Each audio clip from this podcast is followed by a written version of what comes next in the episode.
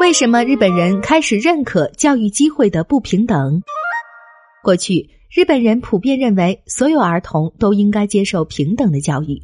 然而，近年来的调查显示，越来越多的人认为家长收入高低影响儿童受教育的机会是合理的、无可奈何的。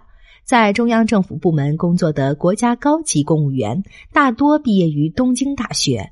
他们的子女从升学率较高的知名中学考入东京大学的例子也不在少数。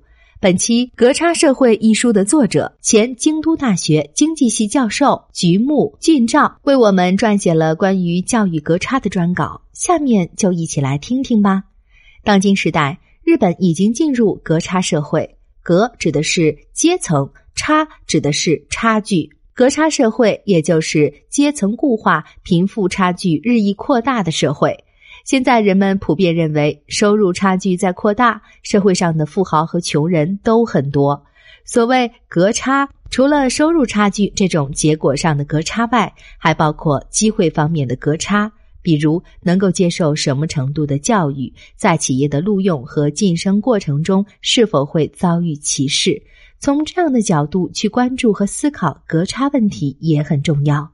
过去，多数民众一直认为，有能力和强烈学习欲望的孩子，如果因为父母的贫穷而不能上大学，这就相当于阻碍了机会的平等。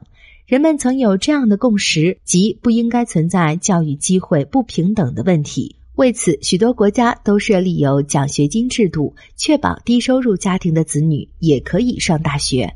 比如，即便是美国那样收入差距巨大的国家，民众依然拥有强烈的共识，认为在教育这个人生起点上，应该给予所有人平等的机会。奖学金制度比日本要完备的多，平等的接受教育。走入社会之后，收入差距会随本人的工作表现和对社会的贡献度而扩大或缩小，这符合经济原理，值得认同。这便是美国精神。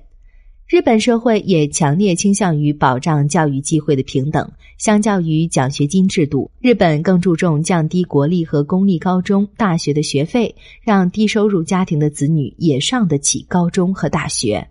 五十年前，国立和公立大学的学费每年仅为一点二万日元，但在二十五年前涨到了二十万日元左右。如今更是高达五十三万日元，这对于低收入家庭可谓非常昂贵。在奖学金制度不够完备的情况下，如此高昂的学费必然会给教育机会的平等带来冲击。在二零一八年的一项调查中。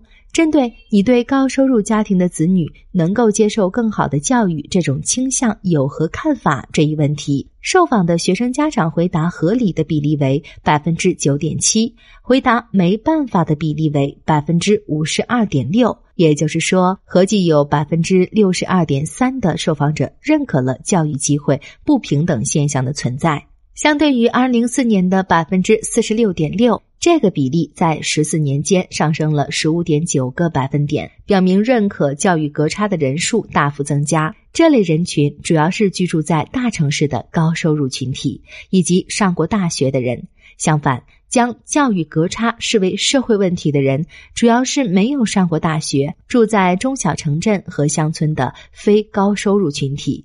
过去，大多数日本人都认为，所有儿童接受平等教育才是一种理想状态。只要接受高层次的教育，就能找到好工作，相应的收入也高。所以，至少应该保证所有人受教育的机会。那么，为什么这些年来大家不再这么认为了呢？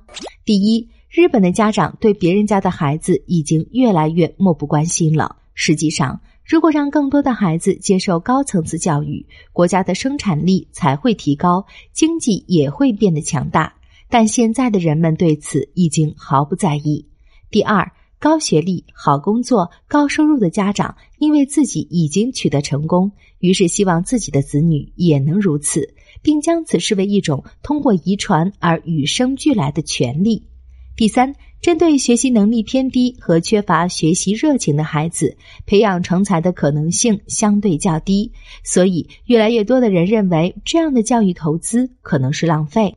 第四，生活拮据的家长很可能整天忙于工作，根本无暇顾及孩子的教育，更别说花大价钱送孩子去补习班。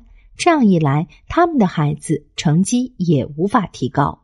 于是，认为教育隔差是无可奈何之事的人就变成了多数派。渐渐的，日本进入了一个生长于高收入家庭的孩子才能接受良好教育的时代。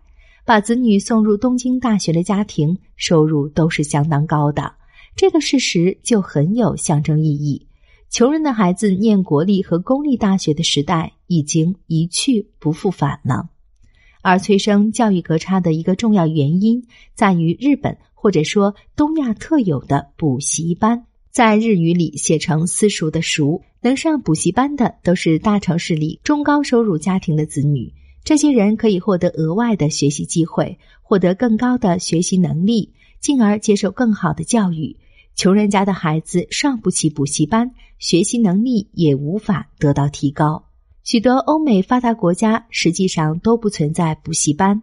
我们可以将日本的补习班认为是弥补学校教育不足之处的地方。要想在不依赖补习班的情况下提高日本的教育质量。就需要大幅增加公共教育费用的支出，但日本的此项支出在国民生产总值中所占的比重，在发达国家中处于很低的水平。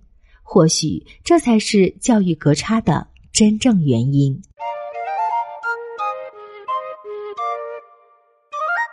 更多信息请看日本网三 w 点儿 nippon 点 com。